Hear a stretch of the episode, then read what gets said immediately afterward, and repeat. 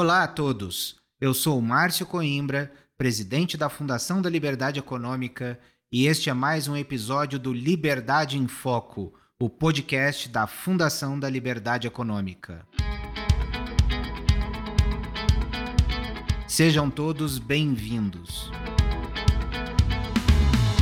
No nosso podcast falaremos de um tema muito importante para o Brasil das políticas públicas e a gestão que se tornou fundamental para nosso país. A gestão pública, ela faz parte do cotidiano de todos os cidadãos brasileiros, desde as pequenas cidades, passando pelas médias, grandes, estados e também federal, ou seja, Brasília também é um ponto fundamental. Mas nós sabemos que a vida do cidadão se encontra no município. Nós sabemos que é nas cidades que se encontram todos os problemas dos cidadãos e lá que nós precisamos buscar soluções. Mas a gestão pública se tornou cada vez mais moderna ao longo do tempo, e no Brasil isso veio acontecendo por várias evoluções, especialmente desde os anos 90, Primeiro, com a lei de responsabilidade fiscal, depois, com vários outros mecanismos que possibilitaram a gestão pública se tornar profissional e desembocaram no final é, de anos de luta com gestões eficientes, com o teto de gastos e com várias outras iniciativas que se tornaram importantes para o cidadão. E para falar sobre esse assunto, nós convidamos o doutor Eduardo Fayet, um dos experts da Fundação da Liberdade Econômica, que é diretor executivo da ABRIG, Associação Brasileira de Relações Institucionais e Governamentais. Eduardo Fayet é doutor em Engenharia de Produção pela Universidade Federal de Santa Catarina e bacharel em Administração pela Faculdade Católica de Administração e Economia do Paraná empresário, consultor e especialista em novos negócios e soluções empresariais, ele tem experiência nas áreas de gestão e desenvolvimento organizacional nos setores público e privado. Eduardo, é uma satisfação enorme recebê-lo aqui no podcast da Fundação da Liberdade Econômica, o nosso Liberdade em Foco. Seja muito bem-vindo. Olá, Márcio. Satisfação é minha de estar aqui contribuindo com a Fundação nesse tema que, como você já disse, é muito importante para o nosso país e é o que vai permitir aí o nosso desenvolvimento futuro. Eduardo, você pode começar falando um pouco de como a gestão pode colaborar na implementação de políticas públicas no Brasil? Sim, esse é um aspecto muito importante, Márcio. A, a gestão no mundo inteiro é uma técnica, é uma ferramenta né, que é baseada em conhecimento científico em que se implementam né, testes, experiências em é, organizações públicas e privadas. Né? Os países anglo-saxões, Estados Unidos, Inglaterra, Alemanha, né, principalmente a Europa como um todo e o Japão, destacadamente, desenvolvem técnicas e ferramentas bastante modernas. Né? São os grandes precursores das técnicas e ferramentas de gestão no mundo inteiro. Né? No Brasil, a gente é bastante usuário dessas técnicas, também desenvolvemos, né, obviamente, técnicas. O Brasil é um país onde, dado o seu arcabouço universitário, né, de estrutura educacional de nível superior e pós-superior, ele é um produtor também bastante importante dessas técnicas, principalmente para serem adaptadas e implementadas aqui no nosso país. Então, a gestão, é, é, que é uma técnica científica, ela precisa ser aplicada como tal, né? Qual que é a questão que a gente tem visto no Brasil que tem nos colocado numa situação de fragilidade? É exatamente a não utilização dessas técnicas e a implementação dessas técnicas de forma adequada. Né? São pessoas que às vezes não têm a preparação necessária ou o conhecimento necessário para que essa técnica tenha uma boa performance, um bom desempenho né, dentro de uma prefeitura, dentro do Estado ou mesmo dentro da, das áreas de, da, da, União. Né? É uma espécie de negacionismo né, da ciência, né, no sentido de que todos é, é, se acham é, habilitados a implementar a gestão. Então, esse é um aspecto fundamental aí. Então, a gestão ela é importante para a boa condução da política pública. Né? A, política pública é uma decisão de governo ou de Estado, né? principalmente, né? para que se melhore a vida do cidadão. Então, essa decisão é importante. Mas, no Brasil, quando ela vai, será implementada, ela tem problemas né? do que? Exatamente da, da, da, utilização de técnicas adequadas e isso gera desperdícios, retrabalho, né, é, perdas né, de recursos, né? muitas vezes gera a corrupção, porque você não tem sistemas de auditoria, de compliance adequados. Né? Então, é um conjunto de aspectos que, de fato, prejudicam a implementação de políticas públicas.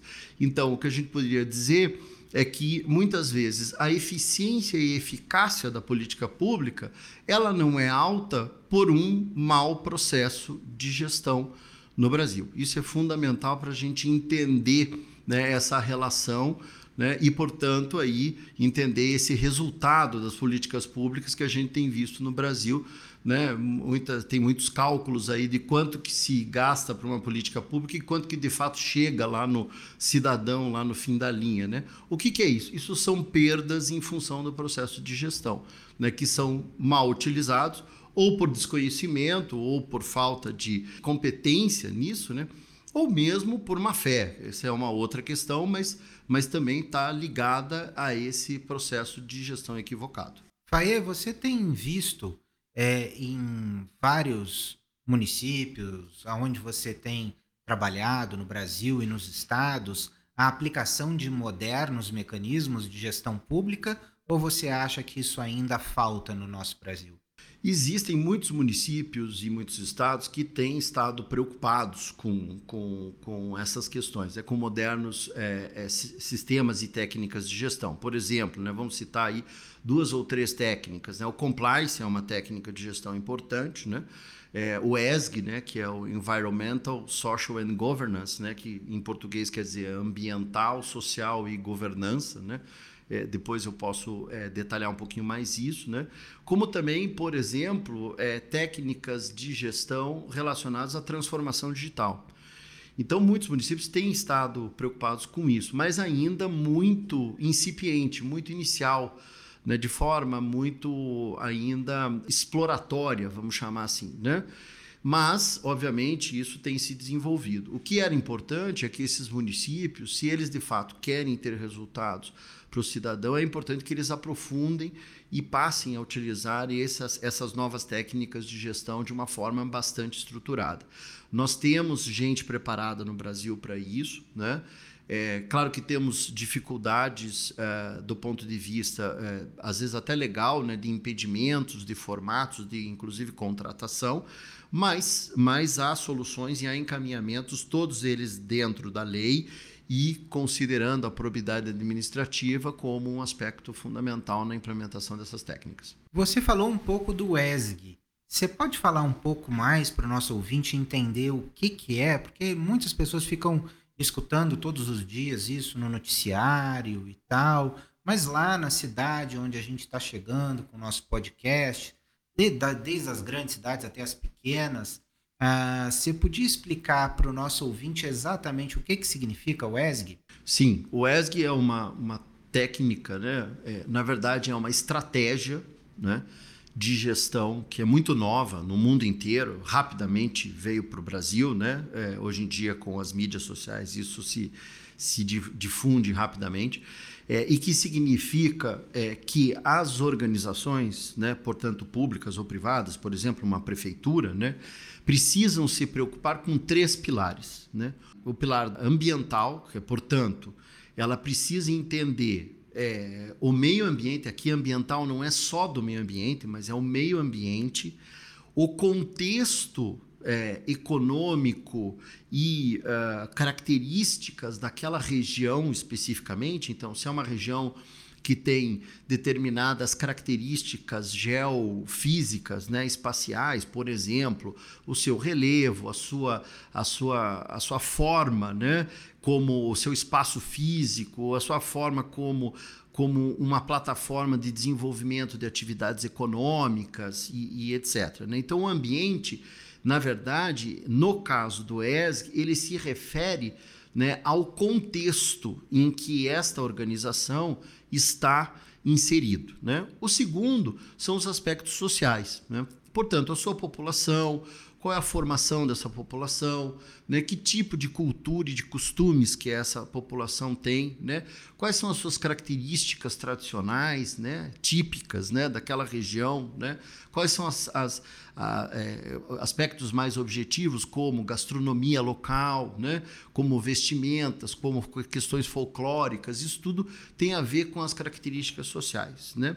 E o terceiro é o processo de governança, que é, portanto, a forma pela qual aquela organização, ou uma prefeitura, como já citei, ela é gerida, ela é gerenciada. Né?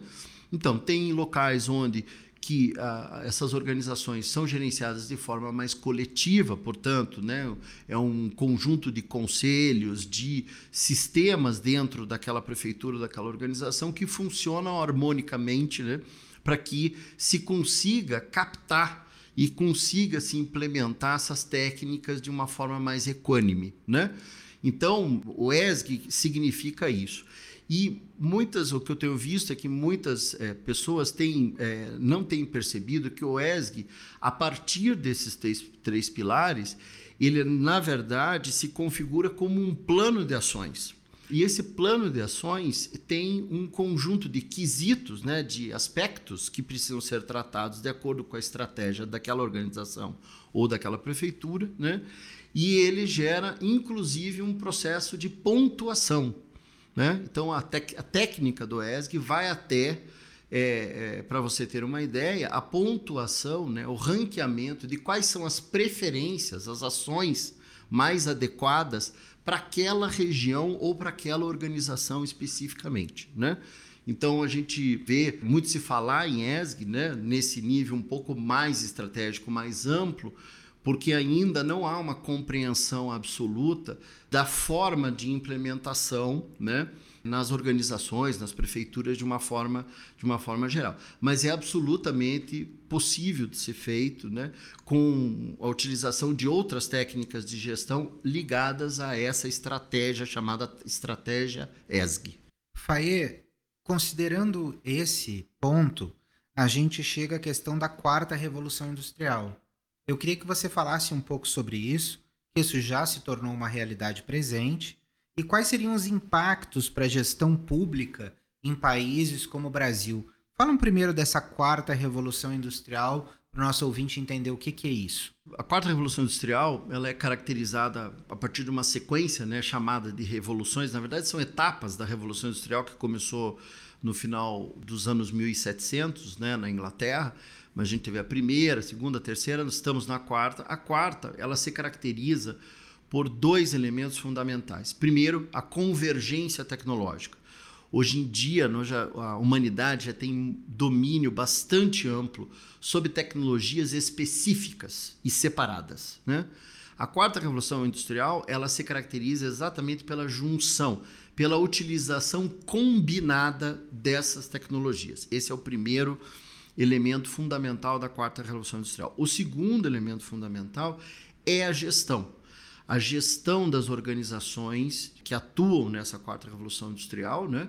elas precisam ser realizadas a partir de um conjunto de informações combinadas também, na mesma forma, para que subsidie a tomada de decisão. Né?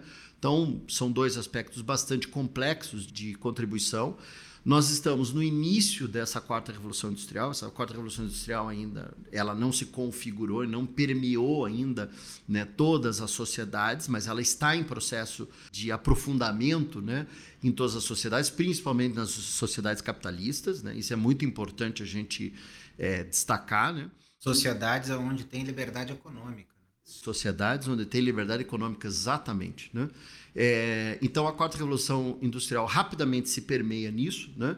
E ela, para a gestão pública, ela é fundamental porque ela gerará instrumentos, equipamentos, né, técnicas que poderá é, é, reduzir o tamanho do Estado do ponto de vista do gasto público, certo? E ao mesmo tempo melhorar fundamentalmente a prestação de serviços para o cidadão. Mas pelo que você está falando, isso tem muito a ver com tecnologia, né? E por tá, por tá a tecnologia como parte da vida do cidadão, até nas pequenas cidades, a gente está vendo o 5G chegando, isso tem um impacto enorme na gestão, porque você também pode fazer maior controle dos gastos do governo, maior transparência dos gastos públicos, maior cobrar maior responsabilidade da gestão, né? E a gente tem visto também muitos países avançando na digitalização dos seus governos que também isso acaba gerando uma maior capacidade de controle da sociedade, né? São os chamados GovTech. Eu acho que se encaixa com isso que você estava falando. E quais são então os principais aspectos para a implementação dessa infraestrutura de soluções tecnológicas é, no Brasil dentro dessa quarta revolução é, industrial que você mencionou? Você tocou no ponto principal, né? o uso da tecnologia no processo de gestão. Isso é fundamental para a gente avançar, né? tanto na questão do GovTech, né? o governo eletrônico, o governo digital, alguns, alguns chamam dessa forma. Né? Então, eu vou citar um exemplo que eu acho que fica fácil de todos é, é, compreenderem. Né? Então, é, eu trabalho com um hospital, né? Em que é, o problema dele é a administração dos seus recursos materiais. Então, remédios, cama, colchão, equipamentos, enfim, todos aqui já estivemos no hospital, sabemos o que um hospital tem. Né? Qual o problema que ele tinha? É 18% das, do seu material de uso é simplesmente furtado do hospital. 18% de todo o orçamento do que ele compra de remédio, algodão, Nossa, é gase, né? Tudo que tem no hospital. Como é que faz isso, né? É, você tem sistemas de controle manuais, né? Mas hoje, a, com as tecnologias da quarta revolução industrial, o que, que é possível você fazer? Você pode, por exemplo, pegar um, um remédio, que hoje tem remédios que custam 4, 5 mil reais um comprimido, né? colocar nele um tag certo? E aquele tag ele está é, relacionado, pareado, que a gente chama tecnicamente, com o crachá ou com uma pulseira eletrônica de uma enfermeira ou de um médico, em que só aqueles que eletronicamente têm autorização de carregar ou de pegar ou de manipular aquele remédio, né, poderão de fato fazê-lo, né? Caso aconteça de outra pessoa pegar ou e, e sair do perímetro do, do hospital. Então, o que, que a gente faz? A gente faz um perímetro digital como se fosse uma cerca digital, né? E aquele remédio ele precisa ser aplicado dentro do hospital. Então, essa tecnologia ela monitora quem pode pegar com qual tipo de material e como que ele pode transitar dentro do hospital. Então, se ele sair para fora desse circuito digital, né, dessa cerca digital, automaticamente isso aciona um alarme num painel e isso pode ter consequências no sentido de buscar. Então, estou falando um, um, exemplo simples, mas eu estou falando, por exemplo, de extravio e de, de, furto de colchões dentro de um hospital. Como é que se sai né, com um colchão dentro do hospital? Não estou falando só de, de, de pequenos e de, de pequenos materiais e de valor alto. Então, esse é um aspecto da quarta revolução industrial. Isso serve para escolas, isso serve, como já falei, para hospitais, mas serve também para equipamentos né, de prefeituras, né, que tem muitos, tem muitas perdas. Né? Isso serve para um conjunto né, de processos que precisam ser realizados pelas prefeituras e que hoje têm problemas de gestão né? e que não permite com que o ente administração pública tenha um controle efetivo e adequado né, para a redução do gasto público e, obviamente, a aplicação desse recurso em coisas que são importantes. Faê, muito interessante isso, especialmente em termos de pandemia, que a gente tem vivido uma malversação dos recursos públicos em diversas frentes, isso se torna cada vez mais essencial. Eu podia ficar aqui conversando horas com você sobre esse assunto, mas infelizmente nosso tempo acabou. Mas a parte boa é que a gente sabe que a gente vai te ter de volta aqui várias vezes para explorar esses assuntos mais a fundo. Né? E queria agradecer a tua presença, de ter estado aqui e de ter também abrilhantado o nosso podcast Liberdade em Foco falando sobre um assunto tão importante para a população brasileira, que é a gestão pública e a evolução tecnológica que isso terá na vida do cidadão. Muito obrigado. É, eu que agradeço né, a todos os ouvintes e a você, Márcio, que tem proporcionado esse espaço de reflexão muito importante né, para a liberdade econômica e para o desenvolvimento do nosso querido país. Muito obrigado, Faye.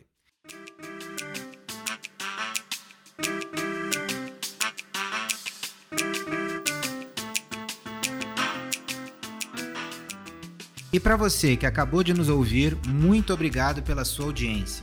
Para mais informações, acesse o site flebrasil.org.br e siga as nossas redes sociais no Facebook e Instagram, arroba FLE Econômica e no Twitter, arroba FLE Brasil.